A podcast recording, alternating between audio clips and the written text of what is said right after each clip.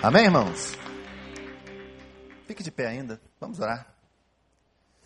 Deus de amor e Pai querido, que também neste momento de transmissão da Tua palavra, Senhor, o Senhor possa continuar falando conosco, trazendo ao nosso coração a Tua soberana vontade, trazendo a cada um de nós o Teu cuidado, trazendo a cada um de nós o renovo da nossa esperança e a certeza absoluta de que Jesus está conosco.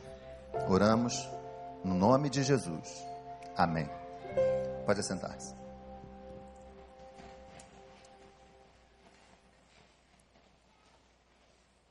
Eu ainda preciso confessar uma coisa aos irmãos. Eu ainda estou sob os efeitos do nosso congresso da família. Fomos abençoados aqui de forma tão tremenda pela ministração do pastor Paulo Mazzoni, pela ministração do nosso pastor. E convidado a, a estar aqui hoje, eu fiquei pedindo a Deus muitas vezes, muitas vezes, que Ele pudesse também nessa tarde falar aos nossos corações, pudesse também trazer para esse tempo, para esse momento, aquilo que Ele tem para as nossas vidas, aquilo que Ele tem para o seu coração, para a vida da sua família, eu gosto de dar temas às meditações e eu queria que você me ajudasse no tema da meditação desta tarde. Eu não combinei nada com o pastor Tiago. Muito da oração dele é a essência daquilo que o Senhor colocou também no meu coração para que nós meditássemos nessa tarde. Por isso o tema é Deus cuida de você. E eu queria pedir que você dissesse isso para a pessoa que está do seu lado. Deus cuida de você. Viu? E cuida mesmo. Quase não ouvi. Vamos lá, gente. Deus cuida de você. Diz para outra pessoa. Diz para alguém que está lá no fundo. Ei, você que está lá no fundo. Deus cuida de você. Vocês que estão sentados aí nessa parte. Deus cuida de você. Amém? Você crê nisso? Diz amém. Isso, porque é verdade. Abra sua Bíblia. O texto que vai servir de base para a nossa meditação se encontra no livro de Gênesis, capítulo 37.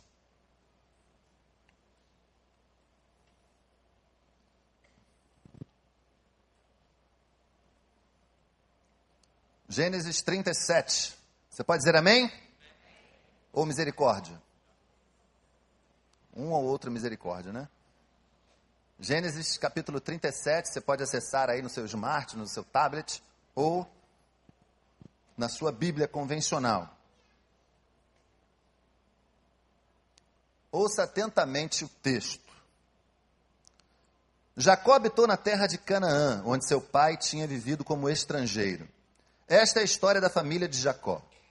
Quando José tinha 17 anos, pastoreava os rebanhos com seus irmãos, ajudava os filhos de Bila e os filhos de Zilpa, mulheres de seu pai, e contava ao pai a má fama deles. Ora, Israel gostava mais de José do que de qualquer outro filho, porque ele havia nascido em sua velhice. Por isso mandou fazer para ele uma túnica longa. Quando os seus irmãos viram que o pai gostava mais dele do que de qualquer outro filho, odiaram-no e não conseguiam falar com ele amigavelmente. Certa vez, José teve um sonho e, quando contou a seus irmãos, eles passaram a odiá-lo ainda mais. Ouçam o sonho que tive, disse-lhes. Estávamos amarrando os feixes de trigo no campo, quando o meu feixe se levantou e ficou de pé e os seus feixes se juntaram ao redor do meu e se curvaram diante dele.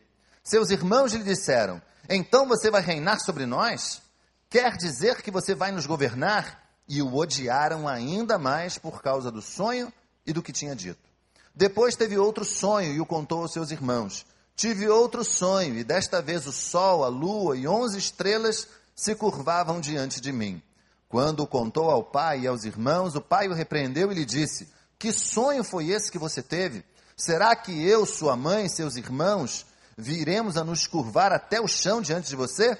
Assim seus irmãos tiveram ciúmes dele e o pai, no entanto, refletia naquilo. Os irmãos de José tinham ido cuidar dos rebanhos do pai perto de Siquém, e Israel disse a José: Como você sabe, seus irmãos estão apacentando os rebanhos perto de Siquém. Quero que você vá até lá. Sim, senhor, respondeu ele. Disse-lhe o pai: Vá ver se está tudo bem com seus irmãos e com os rebanhos e traga-me notícias. Jacó o enviou quando estava no vale de Hebron. Mas José se perdeu quando se aproximava de Siquém. Um homem o encontrou vagueando pelos campos e lhe perguntou: Que é que você está procurando? E ele respondeu: Procuro meus irmãos. Pode me dizer onde eles estão apacentando os rebanhos? Respondeu o homem: Eles já partiram daqui. Eu os ouvi dizer: Vamos para Dotã. Assim José foi em busca dos seus irmãos e os encontrou perto de Dotã. Mas eles o viram de longe e antes que chegasse, planejaram matá-lo. Lá vem aquele sonhador, diziam uns aos outros. É agora, vamos matá-lo e jogá-lo num destes poços, e diremos que um animal selvagem o devorou. Veremos então o que será dos seus sonhos. Quando Rubem ouviu isso, tentou livrá-lo das mãos deles, dizendo: Não lhe tiremos a vida. E acrescentou: Não derramem sangue, joguem-no naquele poço do deserto, mas não toquem nele. Rubem propôs isso com a intenção de livrá-lo e levá-lo de volta ao pai. Chegando José, seus irmãos lhe, arrancaram a túnica longa e agarraram-no e jogaram-no no poço que estava vazio e sem água. Ao se assentarem para comer, viram ao longe uma caravana de ismaelitas que vinha de Gileade. Seus camelos estavam carregados de especiarias, bálsamo e mirra, que eles levavam para o Egito. Judá disse então a seus irmãos: Que ganharemos se matarmos o nosso irmão e escondermos o seu sangue? Vamos vendê-lo aos ismaelitas. Não tocaremos nele, afinal é nosso irmão, é nosso próprio sangue. E seus irmãos concordaram. Quando os mercadores ismaelitas de Midian se aproximaram, seus irmãos tiraram José do poço e o venderam por 20 peças de prata aos ismaelitas, que o levaram para o Egito. Quando Rubem voltou ao poço e viu que José não estava lá, rasgou as suas vestes e, voltando a seus irmãos, disse: O jovem não está lá. Para onde irei agora?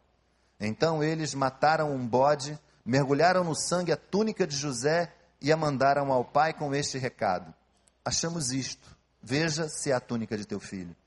Ele a reconheceu e disse: É a túnica de meu filho. Um animal selvagem o devorou. José foi despedaçado. Então Jacó rasgou as suas vestes, vestiu-se de pano de saco e chorou muitos dias por seu filho. Todos os seus filhos e filhas vieram consolá-lo, mas ele recusou ser consolado, dizendo: Não. Chorando, descerei à sepultura para junto de meu filho. E continuou a chorar por ele. Nesse meio tempo, no Egito, os midianitas venderam José a Potifar, oficial do Faraó e capitão da guarda. Meus irmãos e amigos, nesta semana, no fim da semana, quase no fim da semana, nós fomos sacudidos por uma notícia que chocou não só o Brasil, mas teve repercussão em todo o mundo. E eu não estou falando do impeachment dessa vez. Eu estou falando de uma figura inacreditável chamada estupro coletivo. Eu não sei como você leu as notícias a respeito disso, acerca dessa inacreditável violência, mas uma coisa marcou a minha, tudo que eu li, marcou a minha mente, marcou meu coração, de tudo que eu li, foi uma coisa que aquela jovem escreveu, se ela estava num local inadequado ou não, se ela estava fazendo coisas que não devia ou não, enfim, a verdade é que uma grande violência houve. E isso nós não podemos negar. E algo que ela escreveu me marcou, gente. Ela disse assim: Não dói o útero, dói a alma. Meus irmãos, lesões da alma doem muito. Lesões da alma doem tanto, marcam tanto, que às vezes duram a vida toda. Mas lesões da alma às vezes passam até para uma outra geração. Gente que sofre as consequências da lesão da alma de outra pessoa sem nem saber o motivo, sem nem saber o que aconteceu. Na palavra de Deus, nós temos algumas histórias que trazem gente que teve lesão na alma. Gente que sofreu tanto que podia dizer a mesma coisa. A história que nós acabamos de ler, no capítulo 37 de Gênesis, nos dá conta da história de uma pessoa que teve uma lesão na alma. Um irmão, numa família desajustada, que foi vendido por conta do ciúme de seus outros irmãos. Um irmão que foi vítima de uma tremenda violência por parte das pessoas que ele menos imaginava. Porque sofrer uma violência de um inimigo é uma coisa, mas sofrer uma violência dos seus próprios parentes é algo bem diferente. E eu não sei se você que está aqui nessa tarde já passou por essa experiência de sofrer uma lesão de quem você menos esperava, de sofrer uma agressão da pessoa que talvez você mais confiasse. E talvez essa lesão ainda esteja aí, no seu coração, na sua mente, atrapalhando muitas vezes coisas que você gostaria de fazer, atrapalhando sonhos, atrapalhando planos, fazendo com que relacionamentos estejam totalmente desgraçados por conta da lesão do coração.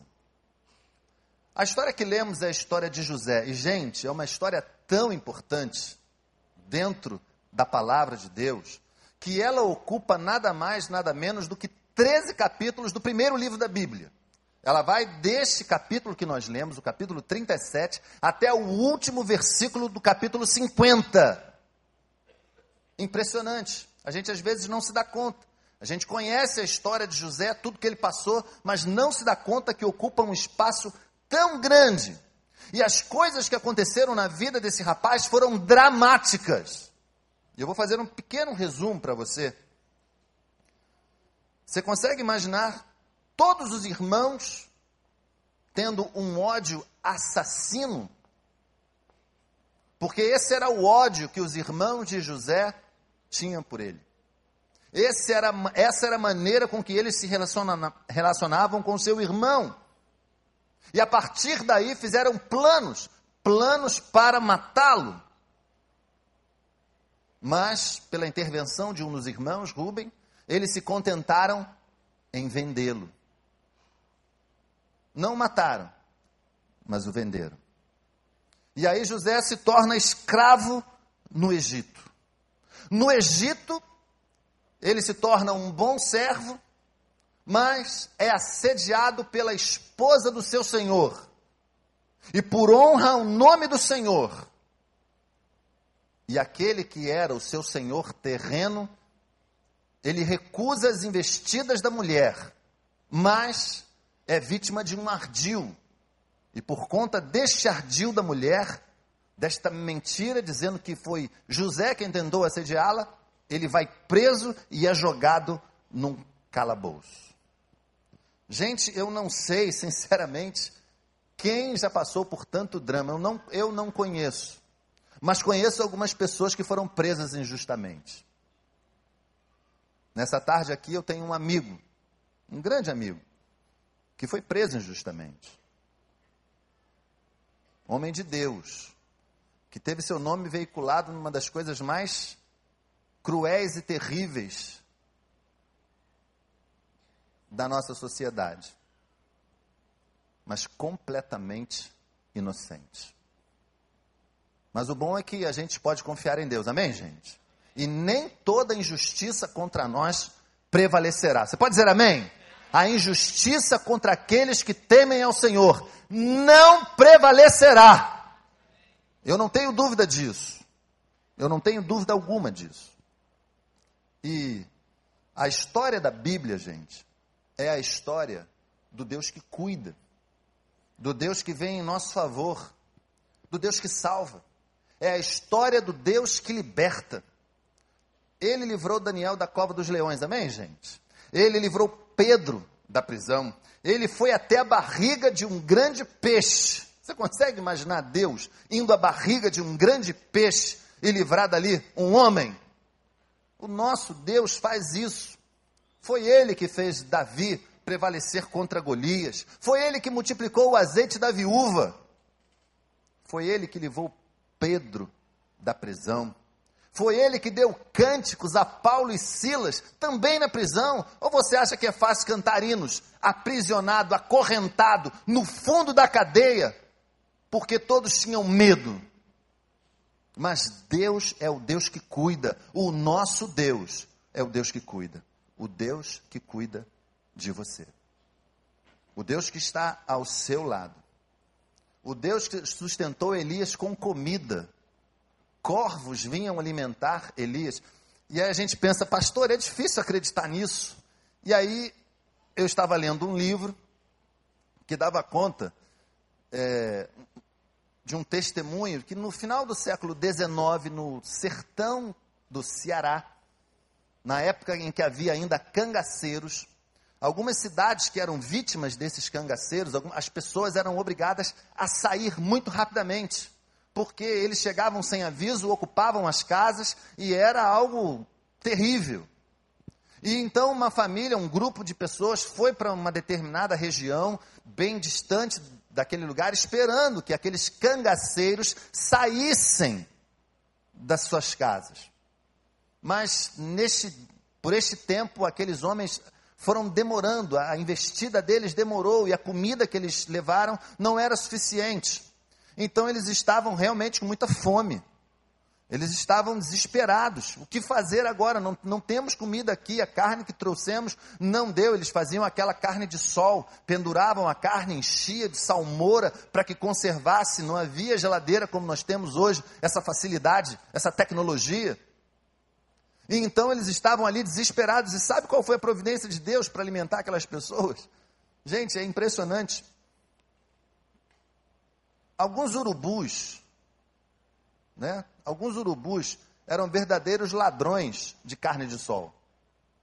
O urubu, alguma, alguém que desse, vacilasse no cuidado com a carne de sol, o urubu ia lá e pegava. E eles não sabem de que acampamento veio aquela carne, mas sabem que ela saiu das garras de um urubu.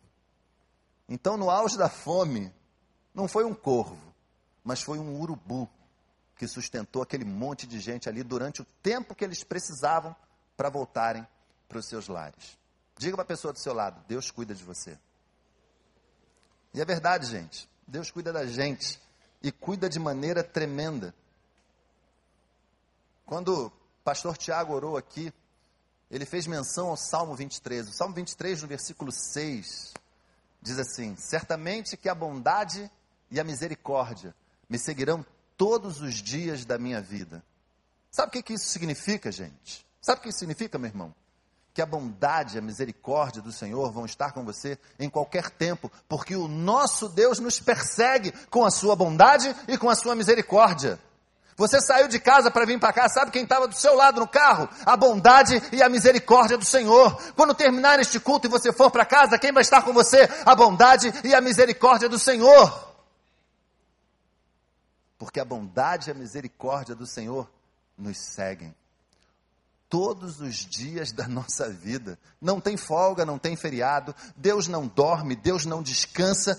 Todos os dias, a bondade e a misericórdia do Senhor está conosco.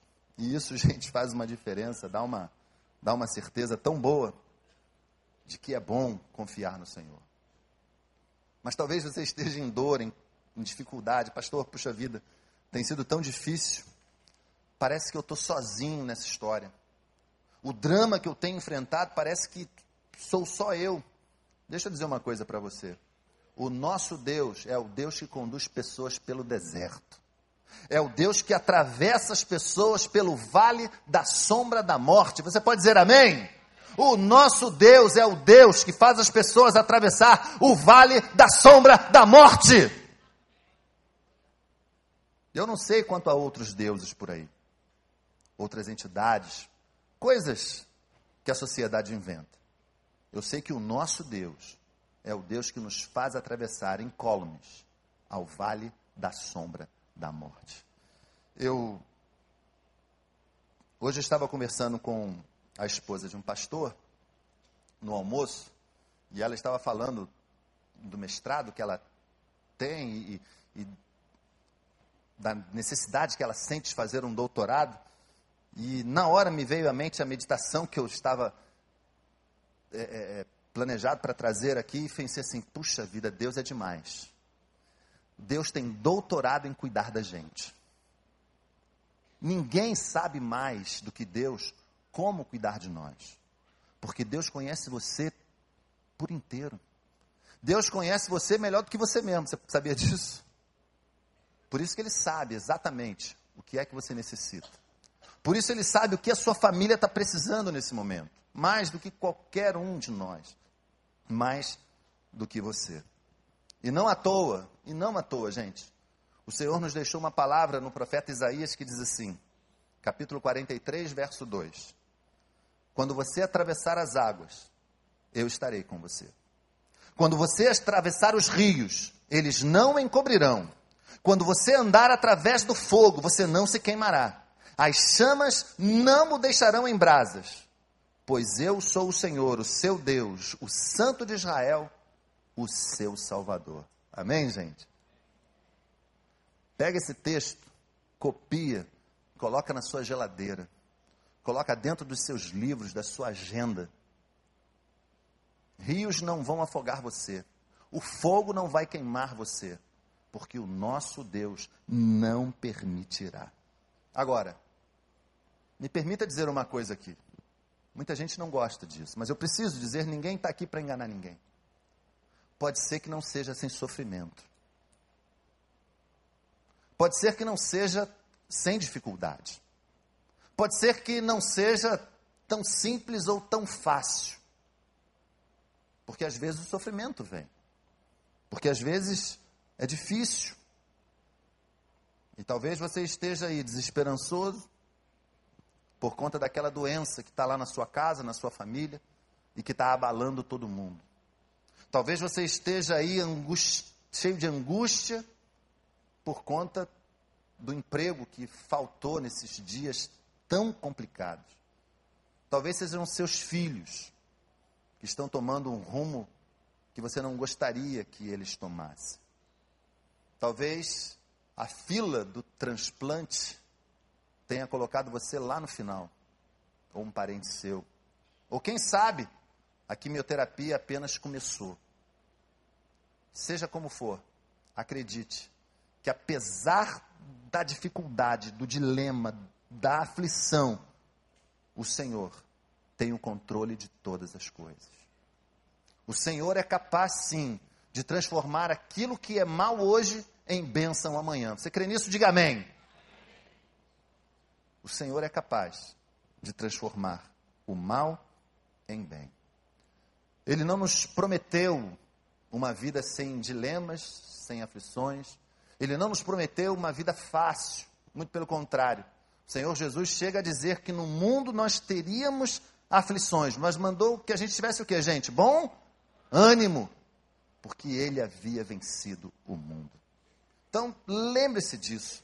Pode ser que você esteja olhando para a sua família, para você mesmo, e se perguntando: puxa vida, por que isso tudo? Por que isso tudo acontecendo comigo? Eu não sou má pessoa. Eu não sou um homem mau, eu não sou uma mulher má. Por que isso tudo?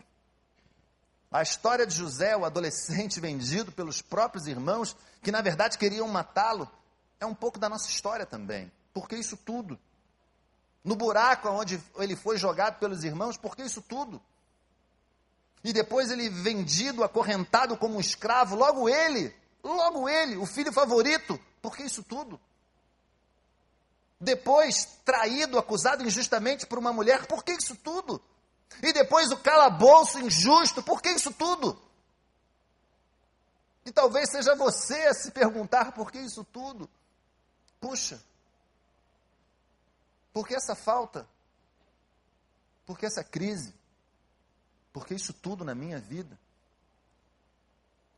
A gente não tem, infelizmente, a capacidade de saber o que vem depois.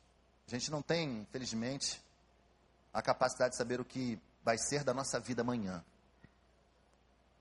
Mas a gente tem, mediante a palavra do Senhor, a possibilidade de ter a certeza absoluta de que o Senhor pode transformar o mal de hoje na bênção de amanhã.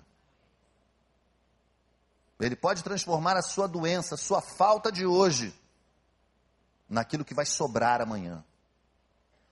A sua carência em compaixão, a sua dor em alegria, a sua lágrima em sorrisos. Porque Ele é o nosso Deus. Foi assim com esse rapaz. Essa sensação de que não tem mais jeito, o Senhor resolve. Essa, ação de que, essa sensação de que você está sozinho, o Senhor resolve. Porque Ele é o nosso Deus. Eu estava lendo um dos livros do pastor Max Lucado, que é um autor devocional que eu gosto muito, né? e ele contou uma história tremenda, e eu tentarei contar para vocês aqui com o máximo de detalhes que eu puder. Talvez você não saiba, mas Max Lucado foi missionário aqui no Rio de Janeiro, antes de voltar para os Estados Unidos e ser pastor lá ele, às vésperas de vir para o Rio de Janeiro, recebeu a notícia que o seu pai estava com esclerose lateral amiotrófica, uma doença que é conhecida pela sua sigla, ELA.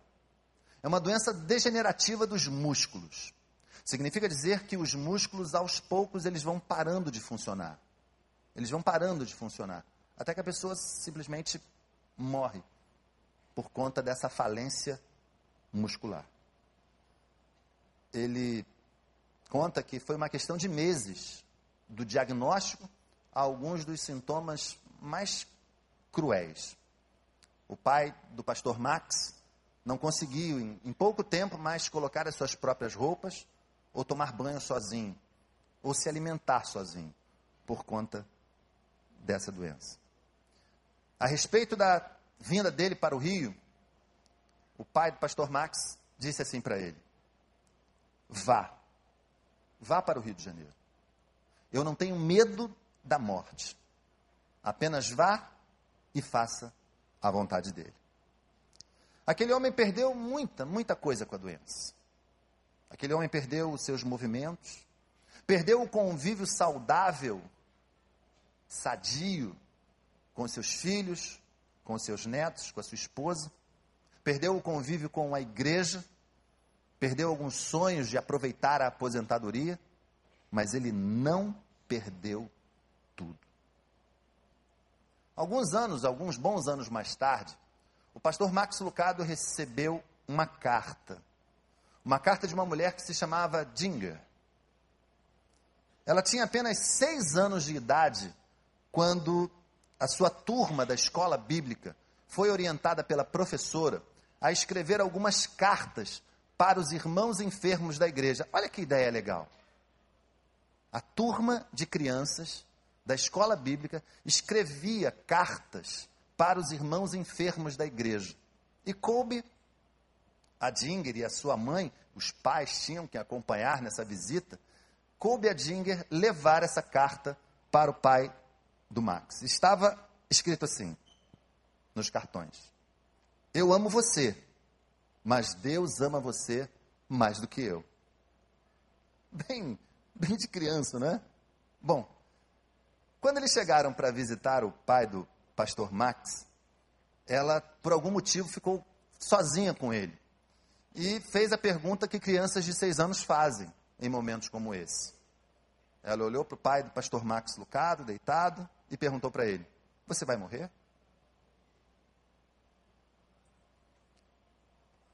E ele respondeu: Olha, eu vou morrer. Eu só não sei quando. Aí ela fez a outra pergunta, que também devia estar no coração dela: Você está com medo? E ele falou: Não. Não, não estou com medo. Eu não estou com medo porque eu vou ficar com meu pai. Eu vou vê-lo face a face.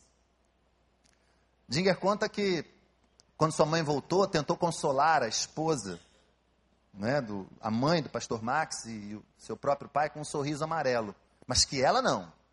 ela deu o melhor sorriso que ela podia dar, um sorriso verdadeiro, largo, bonito, sorriso de criança, aquele sorriso que consola o nosso coração.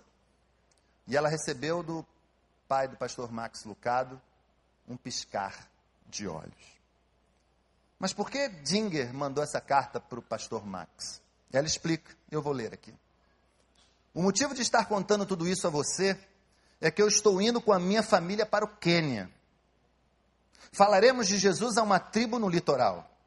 Eu temo por meus filhos, porque eu sei que haverá dificuldades e possivelmente até doenças. Mas quanto a mim, eu não tenho medo, porque o pior que pode me acontecer é eu ver o meu pai face a face. Sabe quem me ensinou isso? Foi o seu pai. Que legal, né, gente? Você consegue imaginar um homem à beira da morte, no caminho da morte, dar um, um sorriso? Ou, quem sabe, um piscar de olhos? Entender todo o plano de Deus e todo o cuidado de Deus, mesmo num momento tão complicado? E ainda assim servir de exemplo para uma criança de seis anos, a ponto de mudar a vida dela para sempre? Dá vontade de olhar para os nossos problemas e falar: como é que eu posso ajudar alguém? O que é que eu estou aprendendo com isso? Como eu posso ajudar uma pessoa através do meu problema? Da doença do meu pai, do meu filho, da distância do meu esposo, da minha esposa, da rotina louca que o nosso casamento se transformou. Como é que a gente pode tirar coisas boas disso? Quem sabe? Deus não quer usar você e o seu problema para mudar a história de muitas outras pessoas. Quem sabe Deus não quer usar você e o seu problema para mostrar que Ele está no controle, que Ele é Deus. Porque se há uma coisa que essa sociedade precisa saber, é que o nosso Deus está no controle. Se há uma coisa que essa sociedade precisa saber, é que Ele tem o controle de todas as coisas. Eu quero finalizar dizendo para você uma coisa. A história de José do Egito não terminou num buraco. A história de José do Egito não terminou num calabouço. Quando nós pensamos em José do Egito hoje, tanto tempo depois, nós vemos que não foram as correntes que o definiram, nem a traição dos seus irmãos, nem a traição e o ardil da mulher de Potifar, o seu senhor. Não. O que marcou a história de José do Egito foi a bênção de Deus, foi o cuidado do Senhor. Por fim, aquele rapaz pôde perdoar os seus irmãos, mas ainda assim os seus irmãos tiveram alguma dúvida. Poxa vida, agora que papai morreu, ele vai fazer conosco o que quiser. Mas a expressão de José aos seus irmãos foi a seguinte: Vocês planejaram o mal contra mim, mas Deus o tornou em bem, para que hoje a vida de muitos fosse preservada. O mal transformado em bem. O Deus que está no controle, que restaurou a vida de José e de toda a sua família, e que pode nesse momento, restaurar a sua também. Eu queria que você fechasse os seus olhos nesse instante.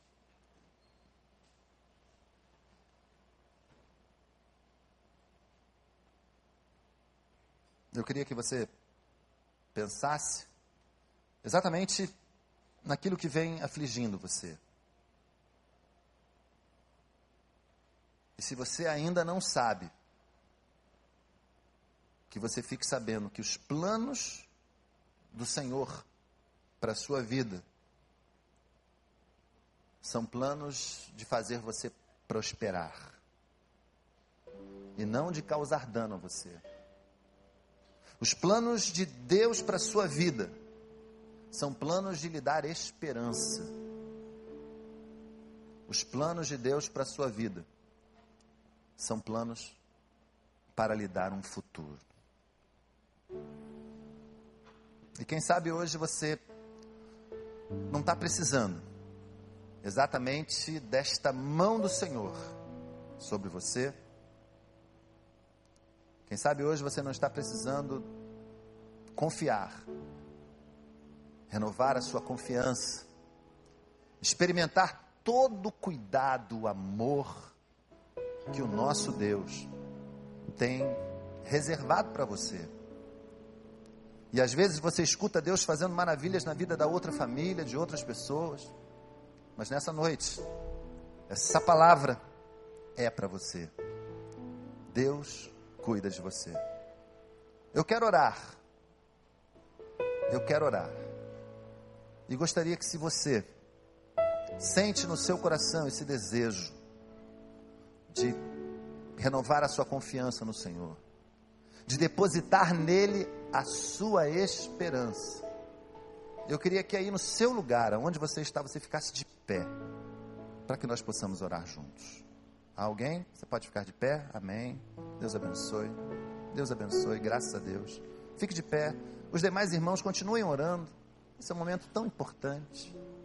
Deus abençoe você. Deus abençoe sua família. Há tanto que Deus pode fazer por você. Há mais alguém? Pode ficar em pé agora. Em nome de Jesus. Apenas e tão somente confie nele. Apenas e tão somente deposite nele a sua esperança. E milagres acontecerão. Mais alguém? Nós vamos orar e depois toda a igreja vai cantar juntos. Vamos cantar juntos. Deus cuida de mim. Vamos orar. Senhor, nosso Deus, nosso Pai. Estamos contritos em tua presença, Senhor. Alguns de nós que estamos aqui nessa tarde, noite, talvez abalados por uma sequência de coisas, ó Deus, de eventos sobre os quais não temos, controle, eventos difíceis, Senhor Deus, de lidar, mas que nesse momento nós colocamos diante do teu altar, Pai. Porque confiamos que o Senhor cuida de nós. Confiamos que o Senhor tem uma palavra de esperança. Confiamos que o Senhor tem uma porta a abrir aonde ninguém mais pode abrir. Confiamos que o Senhor tem a cura aonde toda medicina, mesmo a mais avançada, já tenha desistido. Confiamos que o Senhor pode trazer de volta o filho, o marido, a esposa. Confiamos que o Senhor pode, com todo o poder que tem, fazer algo que impressione ainda esta sociedade, Senhor. Para que esta sociedade saiba que tu és Deus, ó Pai e que tu podes todas as coisas.